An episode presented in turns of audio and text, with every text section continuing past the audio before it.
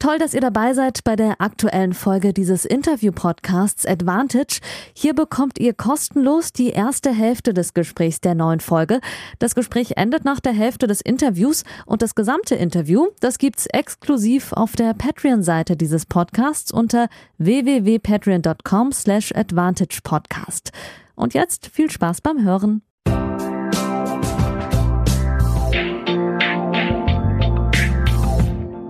Advantage, Folge 51. Ja, liebe Advantage-Hörerinnen und Hörer, Folge 51. Es war ein paar Tage ruhig seit der Sonderfolge mit Moritz Lang von Sky Live aus Wimbledon. Zum einen, weil ich ein paar Tage frei gemacht habe, aber weil ich auch meinem Gast in dieser Woche ein paar Tage Ruhe gönnen wollte und das nicht ohne Grund, denn ich habe die Wimbledon-Finalistin der Juniorinnen zu Gast heute Abend. Am Sonntagabend nehmen wir auf für euch als Info. Hallo Nastasia Schunk. Hallo. Vielen Dank, dass du dir genau eine Woche nach dem, ähm, ja, für dich wahrscheinlich historischen Tag Zeit genommen hast. Ich habe auch in der Vorbereitung gesehen, gab ja auch schon das ein oder andere Interview und bestimmt noch ein paar mehr Anfragen. Äh, deswegen freue ich mich und bestimmt auch alle Hörerinnen, ähm, äh, die gerade zuhören, dass du dir Zeit nimmst, so kurz immer noch nach deinem großen Erfolg. Für alle, die, die dich trotzdem noch nicht so gut kennen, sind ja meistens hier Tennis-Freaks, die zuhören. Noch ein paar Stichpunkte. Du äh, kommst aus Altrip bei Ludwigshafen. Du bist im Porsche Talentteam drin. Du hast dieses Jahr bereits dein erstes WTA Hauptfeld geschafft, als du eine Wildcard bekommen hast in Stuttgart und die Quali gepackt hast und dann in der ersten Runde gegen Belinda Bencic zwei sehr gute Sätze gespielt hast, bist mittlerweile im WTA-Ranking auch dadurch auf 683 und durch den Erfolg jetzt natürlich in Wimbledon bei den Juniorinnen in der Weltrangliste auch nochmal einen deutlichen Sprung nach oben auf Platz 17, wenn ich richtig abgeschrieben habe aus dem Internet. Ähm, und unter anderem auch der vierte Platz bei der nationalen Turnierserie, den der Deutsche Tennisbund letztes Jahr ja für euch ins Leben gerufen hat, damit ihr Matchpraxis gesammelt hat. Da unter anderem auch, äh, liebe Hörerinnen, Laura Siegemund geschlagen. Also du bist auf einem sehr guten Weg mit erst 17 Jahren und cool, dass du mitmachst heute. Normalerweise, äh, liebe Nastasia, gibt es am Anfang immer eine Frage, um den Gast äh, auf dem falschen Fuß zu erwischen, aber das erspare ich dir heute direkt mit Wimbledon ein. Ich habe ja gesagt, es ist eine Woche her und ich habe in einem Interview von dir gelesen, als du gefragt worden bist, was du denn direkt nach dem Finale gemacht hast, dass du erstmal den Fokus darauf gelegt hast, deine Match-Nachbereitung zu absolvieren. Das klingt zum einen sehr professionell, zum anderen stelle ich es mir nach so einem ja doch nervenaufreibenden Finale bei so einem wichtigen Turnier äh, durchaus schwer vor, noch die Nerven zu haben, so professionell eine Match-Nachbereitung zu machen. Deswegen wäre meine erste Frage, was war denn konkret die Match-Nachbereitung und hast du das mit einem guten Ruhepuls machen können oder warst du eigentlich noch so voll in dem, oh Gott, was ist eigentlich hier passiert? Ähm, ja, danke erstmal, dass ich äh, auch dabei sein darf. Und ja, genau. Also es gab ja dann noch die Siegerehrung auf dem Platz und ja, dann hatte man ja schon ein bisschen Zeit, so das alles so zu verarbeiten und so. Und die Match-Nachbereitung war dann, ist jetzt auch nicht so lang ausgefallen wie davor, muss ich zugeben. Aber ja, ich habe mich da ein bisschen auf dem Fahrrad ausgefahren und noch ein bisschen ähm, so ausgedehnt. Und ja, dann bin ich eben duschen gegangen und habe dann noch ja, Interviews und so eine Pressekonferenz gemacht, eine kleine. Und genau, und dann sind wir auch schon wieder äh, ins Hotel gefahren bist du jemand, der generell, äh, egal ob das ein sehr wichtiges äh, Spiel ist oder nicht, so sehr bewusst äh, das alles mittlerweile selbst macht? Oder war es doch auch so, dass das Trainerteam oder die DTB-Leute, die da waren, da dich nochmal anstupsen sollten, äh, mussten sagen, hey, geh nochmal kurz aufs Rad, mach Regeneration etc. pp?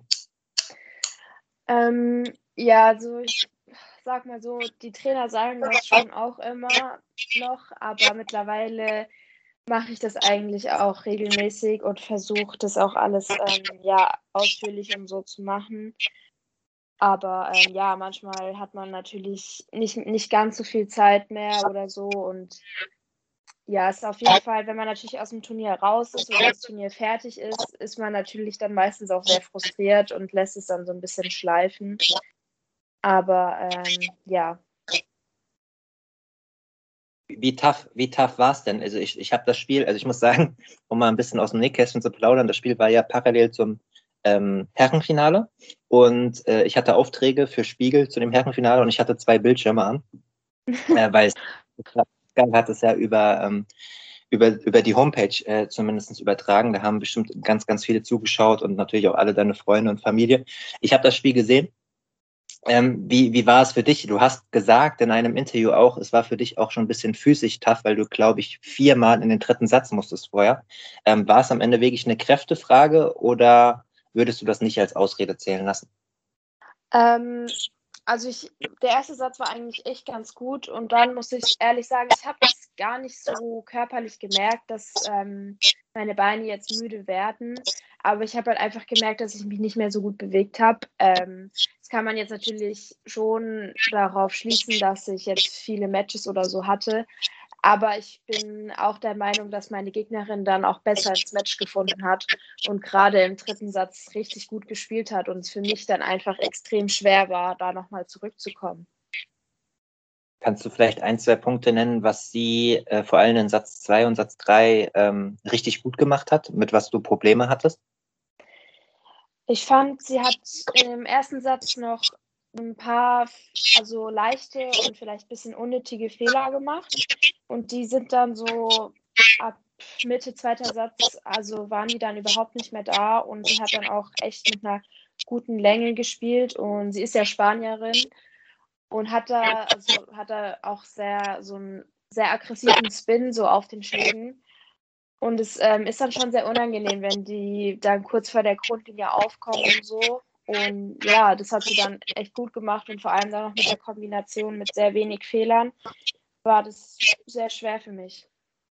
6-2, 4-6, 1-6 das Finale ausgegangen. Wir haben jetzt beide geredet von Anne Mentegi del Olmo. Ich hoffe, ich habe sie einigermaßen spanisch ausgesprochen. Deine Finalgegnerin habe ich übrigens gelesen. Die hat dieses Jahr, kein, äh, diese Woche einfach keine Pause gemacht, sondern hat direkt ein Damenturnier äh, hinterhergeschoben, wo sie auch mindestens ins Halbfinale gekommen ist, hatte ich gelesen. Jetzt weiß ich nicht, wie weit sie wirklich gekommen ist, aber gestern war Stand Halbfinale.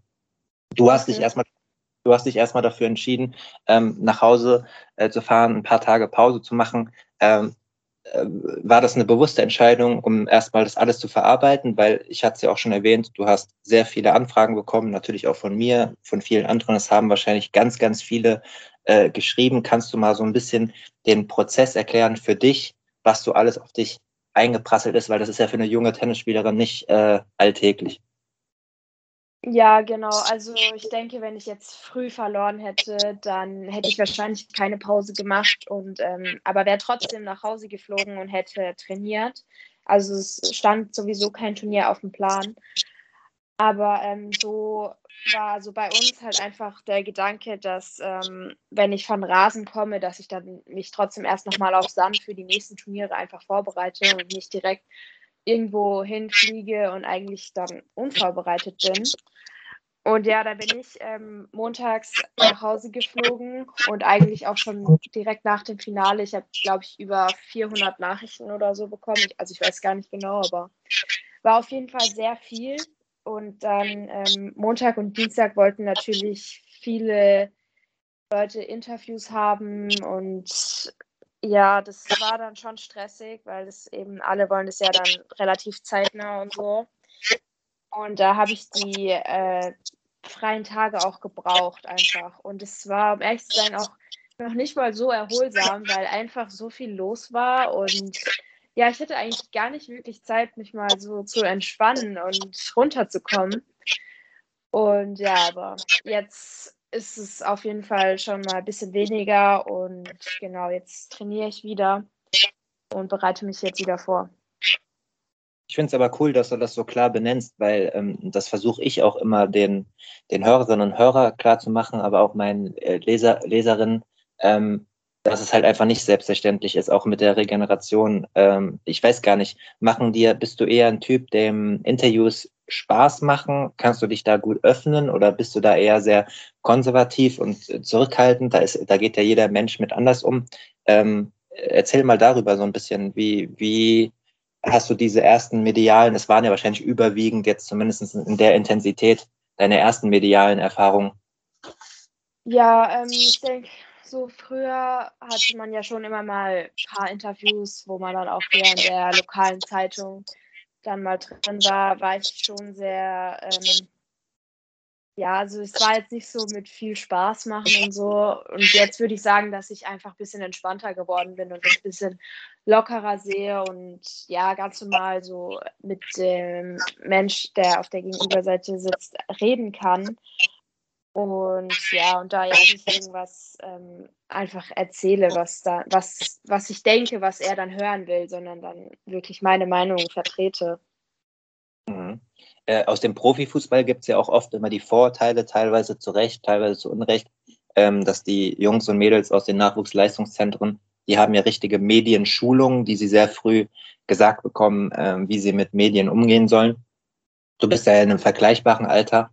Ähm, Gab es da eigentlich von Seiten des äh, Deutschen Tennisbunds, äh, wenn ihr zum Beispiel in Stuttgart-Stammheim immer oft zentriert zusammen äh, mit den Spielerinnen aus dem Porsche-Team seid, gab es da mal Schulungen oder nimmt einem da mal Frau Rittner zur Seite und sagt, hey, wenn ihr in Zukunft Interviews macht, vielleicht auf das und das achten oder äh, ist da jeder so ein bisschen auf sich alleine gestellt? Ähm, wir hatten mal vor ein paar Jahren bei einem DTB-Lehrgang so eine Medienschulung. Ähm, die hat dann der Matthias Stach mit uns gemacht. Ach. Und es war eigentlich auch, auch ganz interessant. Aber also, wirklichen Unterricht habe ich jetzt zumindest äh, nicht gehabt. Muss ich auch mal eine Lanze, äh, zumindest für euch weibliche junge Spielerinnen, äh, brechen. Ähm, waren jetzt ja schon einige auch zu Gast hier in dem Podcast äh, sehr authentisch, sehr offen und es macht immer großen Spaß äh, mit sprechen. Das sage ich jetzt nicht, weil ich es machen muss. Ich müsste es ja auch nicht machen, weil es ja mein eigener Podcast ist, sondern weil es wirklich so ist. Und ähm, da wächst eine echt coole Truppe zusammen und die Ergebnisse geben euch ja auch recht. Ich bin sehr gespannt, was da noch kommt. Dankeschön. Machen wir gerne, gerne. Das war, äh, kam, kam von Herzen. Auch habe ich auch deinen Kolleginnen gesagt. Ähm, äh, mir ist vor allem aufgefallen, ich meine, es ist jetzt auch wichtig, dass es ja wieder deutsche, äh, mehrere deutsche Turniere gibt, wo ihr auch ähm, Wildcards bekommt. Ich habe es im Intro erwähnt, du hast die Wildcard in Stuttgart sehr gut nutzen können. Äh, hast ja da unter anderem auch äh, Noma Noah Akukue geschlagen, ähm, die ja auch in aller Munde war. Ähm, jetzt letztens gab es relativ viele Wildcards äh, bei Rasen äh, Turnieren, weil es ja in Deutschland auch in Berlin und in Bad Homburg äh, ja. zwei gab. Du hast in Bad Homburg gespielt. Wie war eigentlich deine Rasenerfahrung vor Bad Homburg? Ähm, ich, ich glaube, es war Julia Mittendorf, wenn ich jetzt richtig informiert bin, die im Podcast gesagt hat, sie hatte vor ihrer Wildcard ähm, noch gar keine Rasenerfahrung. Ja, das war bei mir nicht anders. Also ich habe noch nie auf Rasen gespielt gehabt.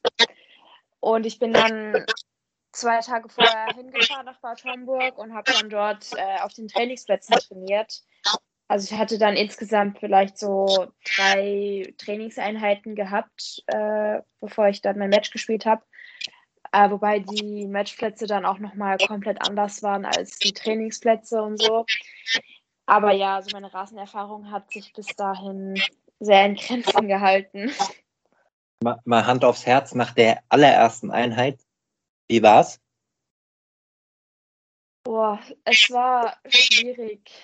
Ähm, ich fand, es was war schwer, mit irgendwas anderem zu vergleichen. Es, es lief eigentlich gar nicht so schlecht, aber ich, ich konnte mich mit der, in der ersten Einheit noch nicht wirklich damit anfreunden. Ja, es ist auch äh, brutal schwer. Umso erstaunlicher ist ja dann sozusagen die Transition, die du äh, gepackt hast, auch mit dem Lauf in Wimbledon. Wobei, vielleicht kannst du mir das mal ein bisschen aufbröseln oder erklären. Ich weiß nicht, ob ihr euch da untereinander auch international austauscht. Ist das normal, dass äh, man als angehende Profispielerin und Junior ähm, so wenig Erfahrung hat auf Rasen? Vielleicht mal die Spielerin von der Insel ähm, ausgeklammert, die ja da vielleicht mehrere Möglichkeiten haben in England auf Rasen zu spielen, tauscht man sich da aus mit äh, den anderen Junioren-Spielern und sagt, hey, mal, ich habe noch nicht so oft auf Rasen gespielt, wie sieht's bei euch aus? Oder wird da eher gepokert, damit man ähm, sich da nicht irgendwie die Blöße gibt? Weiß ich nicht, äh, ob das eher so Jugendcamp-mäßig ist oder total getrennt. Vielleicht kannst du das mal so ein bisschen erklären. Ähm, ja, also ich muss ehrlich sagen, wenn ich jetzt so auf Jugendturnieren bin mit Deutschen, dann bin ich auch eher so unter den Deutschen und wir reden da untereinander sehr viel. Und ich, ja, also kenne jetzt auch gar nicht so viele andere, also natürlich vom Namen und vom Sehen und so schon, aber es ähm, habe jetzt nicht so viele internationale Freunde. Und ich glaube aber, dass schon einige, die ähm, dann sich da eben für diese Rasensaison entschieden haben, dann eben in ihrem Land oder zu Hause einen Rasenplatz gesucht haben, um halt sich davor einfach nochmal ähm, vorzubereiten. Also es haben auch manche in den sozialen Medien so gepostet und dann äh, bekommt man das natürlich mit. Und ja, klar, also die Engländer sind da natürlich ausgenommen. Also ich habe auch erfahren, dass die sogar ihre sozusagen engländischen Meisterschaften auf Rasen spielen. Also ähm, ja, deswegen war das dann auch so, vor allem bei dem Vorturnier, dass ähm, ja, man jetzt nicht unbedingt gegen eine Engländerin spielen wollte, weil die eben natürlich schon in dem Bereich schon einen Vorteil hatten. Verstehe. Also kein aktiver, richtiger Austausch, so habe ich, aber man kriegt halt über soziale Medien relativ viel mit. So kann man das zusammenfassen, ja? Ja, also ich habe jetzt auch nicht äh, wirklich nachgefragt. Okay. Nee, das ist ja auch, das ist ja auch okay. Das ist ja auch das, was ich den Hörern und Hörern so ein bisschen mit, mitgeben will, wie so die, ähm, ja, die Verhältnisse sind, etc. Ich stelle mir das aber auch schwer vor, da auch den richtigen Mix zu finden zwischen Konkurrenz und äh, ja, freundlichen Umgang, wenn man sich regelmäßig sieht. Du hast, ähm, nochmal, um da vielleicht ein bisschen konkreter reinzugehen, wie man sich auf Rasen in so schneller Zeit möglichst schnell wohlfühlt. Du hast 2020 in einem anderen Kontext gesagt, dass du ähm, versuchst, gerade speziell deine Vorhand zu verbessern, dass du ein bisschen mehr durch den Ball äh, durchgehst und dann auch die Transition besser schaffst in das Feld hinein. Ich habe ja gesagt, ehrlicherweise, dass ich zwei Bildschirme anhatte beim Finale. Das ist das einzige Spiel, wo ich wirklich mehr als mal fünf Minuten bei dir reingesappt habe, weil man nicht so viel äh, mitbekommen hat, einfach mit den anderen Sachen, die ich da zu tun hatte. Da habe ich schon das Gefühl gehabt, dass du es auch aktiv versuchst. War, äh, ist das nur ein subjektiver Eindruck von mir oder war das auch Matchplan oder generell die Sache, dass du dich da relativ wohl gefühlt hast, möglichst schnell auch nach vorne zu kommen, gerade auf diesen Belag? Ähm, ja, also Rasen ist natürlich schon relativ schneller Belag und ich habe das natürlich auch äh, viel trainiert und so und das war auf jeden Fall auch das Ziel. Also vor allem, wenn ich einen guten Ball geschlagen habe, dass ich dann auch wirklich nachgehe und nicht hinten stehen bleibe, äh, weil sonst muss ich den Punkt ja wieder und wieder aufbauen. Und so ähm, einfach versuchen nachzugehen und den halt zu, also abzuschließen. Und ja, das, also das hatte ich mir eigentlich vor jedem Match vorgenommen und das hat im Großen und Ganzen eigentlich ganz gut geklappt. Du giltst ja im, im Verhältnis zu deinem Alter als Spielerin mit sehr harten Grundschlägen und auch einem äh, ordentlichen Aufschlag. Hm, hast du auch das Gefühl, dass Rasen dir richtig gut passt, also dass man da auch schneller zum Punkt kommt, vielleicht ein, zwei Schläge weniger braucht als auf Sand, weil in deinem BTA-Profil steht als Lieblingsbelag äh, Sand. Ja, also ich denke schon, dass es auf Rasen weniger Ballwechsel einfach gibt. Ähm, wobei man natürlich auch sagen muss, dass der Rasen in der zweiten Woche von Wimbledon auch nochmal komplett anders ist als in der ersten Woche. Also halt anders, anders meinst du einfach langsamer oder unkontrollierter? Kannst du das mal ein bisschen spezifizieren? Ähm, also schon langsamer und ja, so unkontrollierter glaube ich nicht, aber schon eindeutig langsamer, weil es eben schon sehr abgespielt ist und gerade an der Grundlinie, wo die ganzen Profis schon gespielt haben, da ist teilweise gar kein Rasen mehr, also das ist einfach nur noch Sand sozusagen. Und ja, also so auf so einem komplett frischen Rasen habe ich auch noch nie gespielt, also kann ich das auch gar nicht so genau beurteilen. Aber genau, so ist es halt auf jeden Fall in der zweiten Woche. Und ja, also die Ballwechsel sind auf jeden Fall kürzer. Ähm, ich würde schon sagen, also ich kann natürlich jetzt auch schwer sagen, dass es mir nicht liegt, da ich ja ganz gut gespielt habe. Aber es macht mir eigentlich auf jeden Fall viel Spaß, so auf Rasen zu spielen. Und ja, ich habe mich ganz wohl gefühlt. Es gibt ja eine Diskussion, ich meine, du bist jetzt noch relativ jung. Ähm, schon noch kurz bevor du geboren wurdest, zwei, drei Jahre äh, vorher, du bist jetzt 17, wenn wir mal 20 Jahre zurückgehen, so um das Jahr 2001 haben die das ja geändert. Also früher war nur Surf und Volley auf Rasen überhaupt möglich. Danach wurden die äh, Rasenmischungen ja insofern geändert, dass es sich mehr und mehr ans Grundlinientennis anpasst und langsamer geworden ist. Klar, es ist noch immer schneller als Sand, aber der Unterschied ist einfach nicht mehr so krass. Weiß nicht, als du als junge Spielerin, ich habe auch mal eine Umfrage gemacht auf der Instagram-Seite, ähm, äh, Advantage-Podcast, da waren die meisten dafür, da haben auch Profispieler äh, mit abgestimmt, ähm, dass es eher wieder schneller werden sollte. Gibt es da irgendwie eine Diskussionskultur unter euch jungen Spielerinnen? Hey, das ist ganz cool, wenn es eigentlich schneller ist, mal zur Abwechslung als Sand, oder ist dir es eher egal und du passt dich einfach an? Ähm, ja, also ich glaube, mir ist das eher egal und ich glaube auch, dass es den anderen so in meinem Alter eher egal ist, weil wir ja auf diesem Belag auch noch nicht so viel Erfahrung haben einfach. Mm, für mich hat sich das jetzt so eigentlich ganz gut angefühlt. Wenn es schneller ist, ist es natürlich auch weniger unterhaltsamer für die Zuschauer, würde ich mal behaupten. Einfach weil halt noch weniger zustande kommt. Und ja, der Fokus, wenn es eben schneller ist, ist ja dann noch mehr auf dem Aufschlag. Ich meine, es liegt ja dann jedem Spieler nochmal mehr oder weniger. Also die, die natürlich gut aufschlagen, die sind dann wahrscheinlich auch eher dafür, dass es schneller wird. Ja, definitiv. Kommen wir mal ein bisschen weg von diesem äh, Wimbledon-Erfolg und sprechen ein bisschen allgemeiner. Ich hatte ja eben gerade auch äh, die Instagram-Seite äh, angesprochen. Das mache ich auch bei jedem Gast. Ihr könnt, falls ihr es noch nicht macht, ähm, Nastasia folgen auf Instagram vor allem unter nasti-SCH.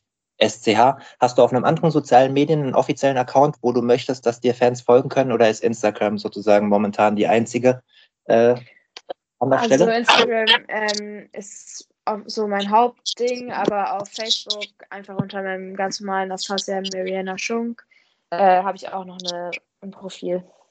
Ja, das hatte ich nicht nachgeguckt. Danke für die Info. Ihr könnt, ihr könnt den Podcast, wie gesagt, auf Instagram folgen, auf Twitter at AdvantagePOD und auf Facebook unter dem vollen Namen Advantage Podcast. Und natürlich auch ein Dank an 51 Patreons, die diesen Podcast ähm, mit 5 Euro im Monat unterstützen und dafür die Folge zuerst und in ganzer Länge bekommen, so auch wie diese Folge mit Nastasia Schunk.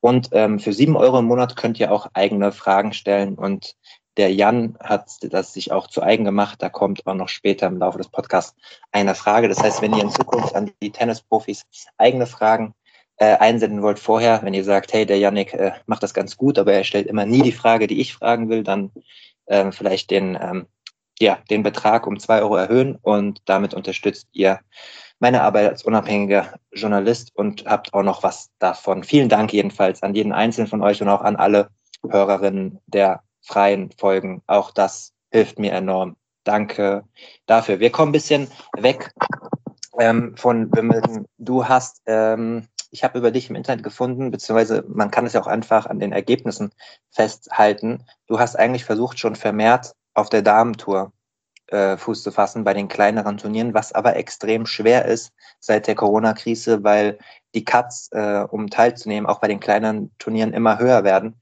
weil es ja nicht so viele Turniere gab. Äh, zum Vergleich 2020 nach dem letzten Grand Slam gab es nur noch zwei WTA-Turniere und dann teilt sich das ja auch nach unten dementsprechend auf. Und das Wimbledon-Turnier war dein erstes Junior Grand Slam-Turnier überhaupt, das mal als Kontext auch für die Hörerin.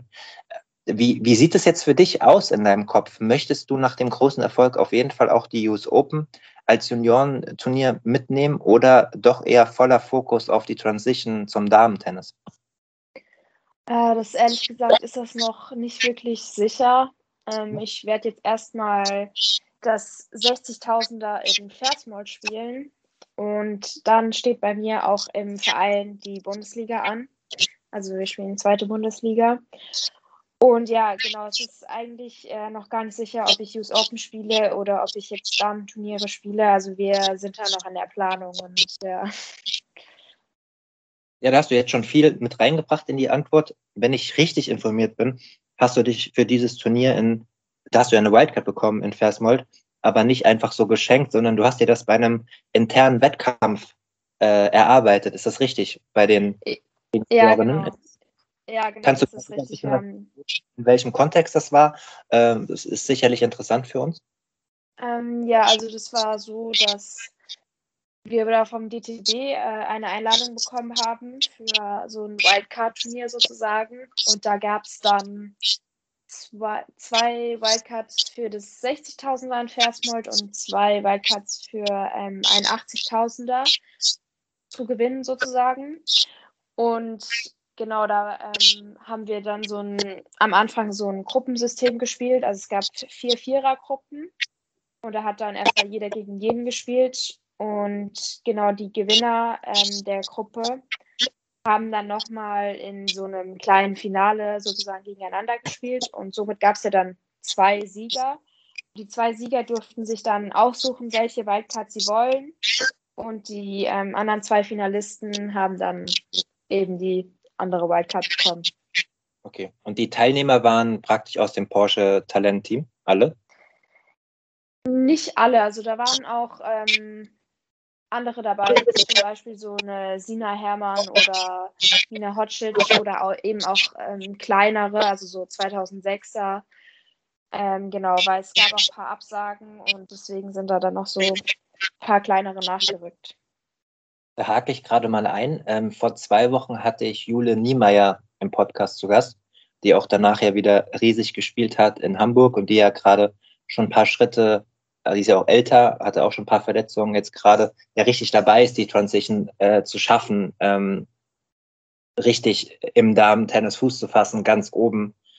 Die hat leichte Kritik geübt am DTB, indem sie gesagt hat, hey, es wäre eigentlich ganz cool, wenn wir es schaffen würden, noch mehr Spielerinnen in der Breite zu fördern. Ähm, sie fand, dass da zu wenig Spielerinnen von dem Porsche-Team äh, profitieren und dass man da noch vom DTB noch breiter äh, ähm, fördern könnte, weil es echt ein paar Spielerinnen gäbe, die das verdient haben.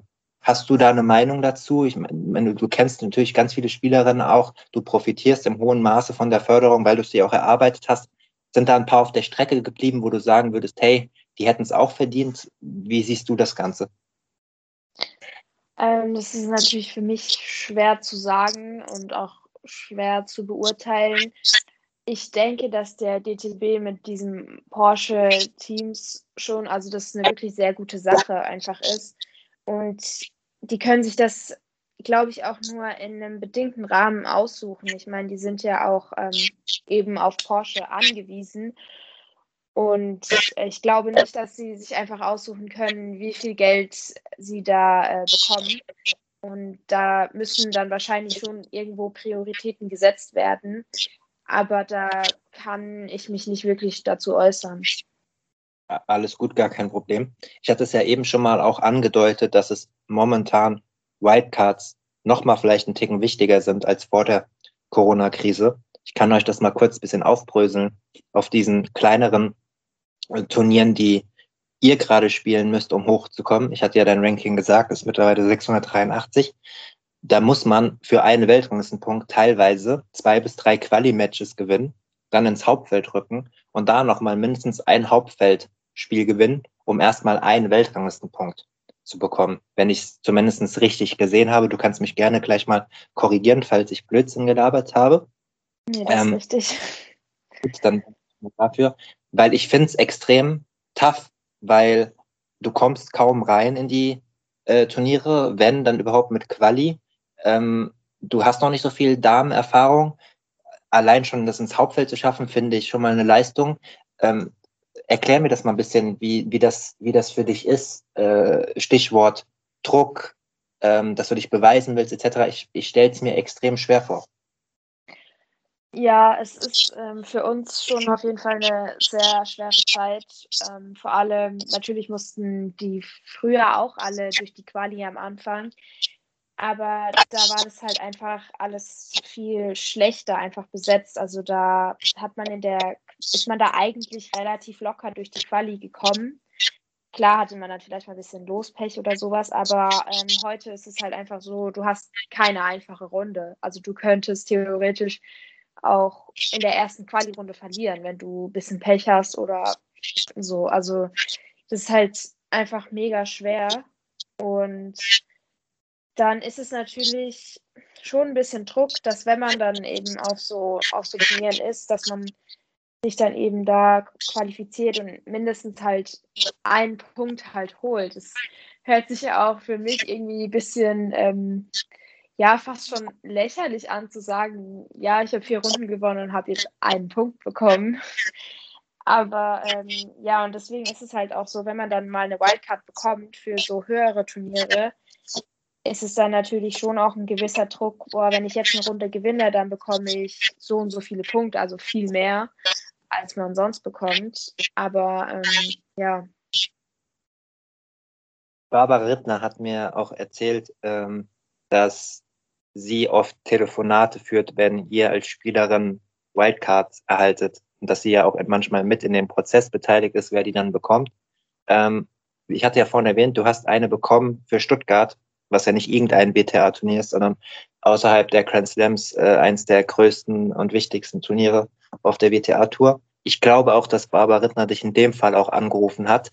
Ähm, du warst da noch relativ ruhig wahrscheinlich, um, um, um Kontenance zu wahren und professionell zu sein. Bis, äh, gerade weil es so wichtig ist, bist du danach, äh, nachdem das Telefonat end war, komplett ausgerastet oder freust du dich eher nach innen? Äh, nee, äh, ja, genau. Sie hatte mich angerufen und hatte mir das gefühlt eher in so einem Nebensatz erwähnt. Und ja, äh, genau, ich bin dann, ähm, habe versucht, ruhig zu bleiben und habe halt mich natürlich bedankt und sowas. Und ja, dann war das Telefonat vorbei. Und dann habe ich es natürlich meiner ganzen, also meiner Familie halt erzählt und ähm, ja, die haben sich natürlich auch gefreut, aber die dachten, glaube ich, ich habe einen kleinen Schaden, weil ich habe mich wirklich so riesig darüber gefreut und ja. Weil es halt einfach auch extrem äh, wichtig ist. Ähm, da hast du dann ja auch, und ich habe eben erzählt, gegen, gegen äh, äh, Noah, Norma Noah ähm, gespielt in der finalen Quali-Runde war das, glaube ich. Ähm, ich habe persönlich den Eindruck, zumindest den Eindruck, den ich bisher aus den Interviews mit euch und meinen Beobachtungen vermittelt, hat, äh, vermittelt bekommen habe, der ist natürlich nicht vollständig und natürlich seid ihr nicht alle beste Freundinnen, aber insgesamt herrscht doch in diesem äh, Porsche-Team und generell im Nachwuchsbereich trotz des Drucks, dass ihr alle Profi werden wollt und der Konkurrenz ein relativ gutes Klima. Ähm, korrigiere mich da auch gerne, wenn ich sage, nee, es ist schon ziemlich tough. Äh, dementsprechend stelle ich es mir auch extrem schwer vor, wenn ihr bei so einer Quali, bei einem deutschen WTA-Turnier dann plötzlich gegen regelmäßige Trainingspartnerin antreten müsst. Ähm, war das in dem Fall ein Problem für euch? Wie geht man damit am besten um? Ähm, ja, genau. Also wir verstehen uns äh, untereinander eigentlich alle ganz gut. Also wenn wir bei Lehrgängen zusammen sind, natürlich hat man Leute, mit denen man sich besser versteht und mit denen man sich eben nicht so gut versteht. Aber man kommt eigentlich mit allen klar und wir sind, also wir haben da auch immer ziemlich viel Spaß zusammen und so. Also es ist eigentlich echt immer ganz cool. Und deswegen ist es natürlich auch ein bisschen umso blöder, dass man dann gerade bei so einem großen Turnier dann noch gegeneinander spielt.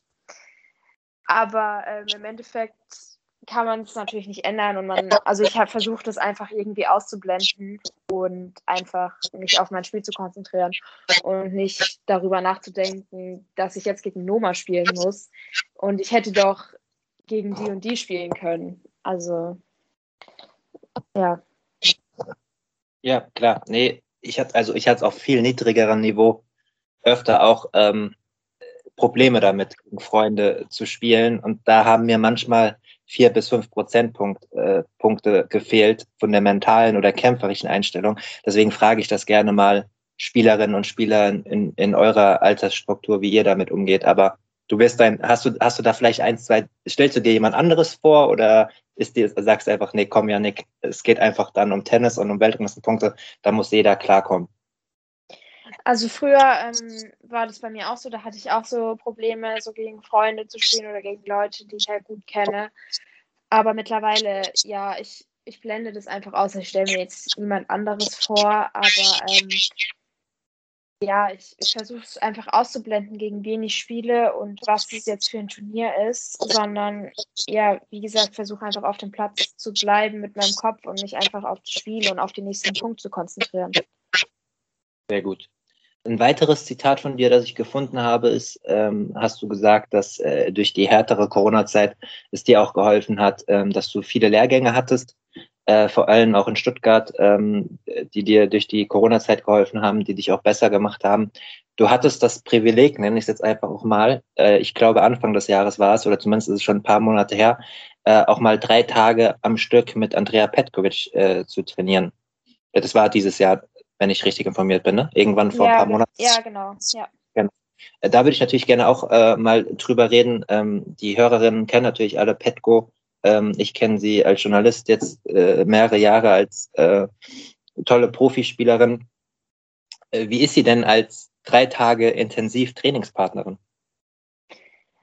Ja, also Petro ist, ähm, also jeder, der sie auch so durch die Medien und so kennt, merkt ja relativ schnell, dass sie da eigentlich echt locker ist und ziemlich entspannt und auch lustig. Und genau so ist sie eigentlich auch, so wie ich sie jetzt kennengelernt habe. Also sie ist wirklich mega nett und ähm, sie hat mir auch so ein paar Tipps und so gegeben und es war echt cool und hat mir richtig viel Spaß gemacht und mir auch richtig viel geholfen. Und ja, einfach mit ihr zu trainieren, aber war halt richtig cool und auch sehr intensiv. Aber trotzdem war es eigentlich eine ganz entspannte Stimmung. Also war echt super. Mhm. Ähm, war es über die nationale Turnierserie letztes Jahr das erste Mal, dass du über einen etwas längeren Zeitraum mit einer Spielerin von, dem, von der Ranking-Position trainieren konntest? Ja, ich hatte mit Petko einmal trainiert gehabt in ähm, Oberhaching, da wo wir auch bei Eurosport dann im Studio waren. Genau, da haben wir einmal mit ihr trainiert gehabt, aber da ist sie dann auch relativ bald wieder abgereist. Und ja, aber sozusagen war das dann das erste Mal, dass ich über mehrere Tage mit so einer Topspielerin trainieren durfte. Kolleginnen von dir haben oft auch erzählt, dass sie äh, mit äh, Herren viel trainieren ähm, die ein gewisses Niveau haben, um die Trainings- und Matchhärte zu bekommen. Ähm, wie, ist, wie ist es bei dir im Alltag? Ähm, ich glaube, wenn ich richtig informiert bin, dass du, wenn, wenn du gerade keine Lehrgänge hast, dass du überwiegend noch in Ludwigshafen trainierst. Wie bist du da aufgestellt, trainingstechnisch? Genau, ja, ich äh, trainiere in Ludwigshafen beim BSF Tennisclub und ja, also mein Trainer kann natürlich auch sehr gut spielen. Der war ja selbst mal Profi. Und sonst gibt es da natürlich auch Jungs, die so in meinem Alter sind, bisschen älter, vielleicht mal ein bisschen jünger. Und dann gibt es aber natürlich auch noch Mädchen. Also bin ich da mit Trainingspartnern eigentlich ganz gut versorgt. Darfst du es gerne auch nochmal namentlich nennen, wer der Ex-Profi ist? Wenn ich das jetzt nicht nachfrage, bekomme ich 15 Nachrichten äh, über Instagram, warum ich meinen Job mache. Äh, genau, also ich trainiere bei Dennis Kremmelmeier und Steffen Leutert in der Pro Race in Ludwigshafen, genau. Seit wann bist du in diesem Team so aufgestellt? Ähm, sind das schon mehrere Jahre? Ist das noch relativ ein bisschen? Ähm, also ich bin im Winter vor zwei Jahren jetzt, also ja, jetzt so fast anderthalb Jahre bin ich äh, dahin gegangen, genau. Ist das, äh, hast du das Gefühl, dass das jetzt auch für die nächsten Monate und Jahre, wo du versuchst, die Transition zu schaffen, äh, Profi zu werden, das korrekte, richtige Umfeld für dich? Es gibt ja auch die eine oder andere Spielerin, auch die hier im Podcast schon zu Gast war, die jetzt ihr Umfeld verändert hat. Ein paar sind nach Regensburg gegangen, zum Michael Geserer, um den nächsten Schritt zu gehen. Ähm, wie ist für dich da so die Gefühlslage? Hast du die besten möglichen Voraussetzungen oder glaubst du, dass du zu einem gewissen Zeitpunkt auch einen anderen Schritt gehen musst vielleicht weg von zu Hause, aber vielleicht brauchst du auch das Umfeld genau da. Erzähl mal da ein bisschen drüber. Das war der erste frei zugängliche Teil der neuen Folge. Die zweite Hälfte hört ihr exklusiv auf der Patreon-Seite www.patreon.com slash advantagepodcast. Dort könnt ihr mit einem kleinen monatlichen Beitrag dafür sorgen, dass es diese langen, unabhängigen Interviews ohne Werbung regelmäßig gibt und unterstützt zudem Yannicks unabhängige Arbeit als freier Journalist im Tennis-Doping- und Sportpolitikbereich.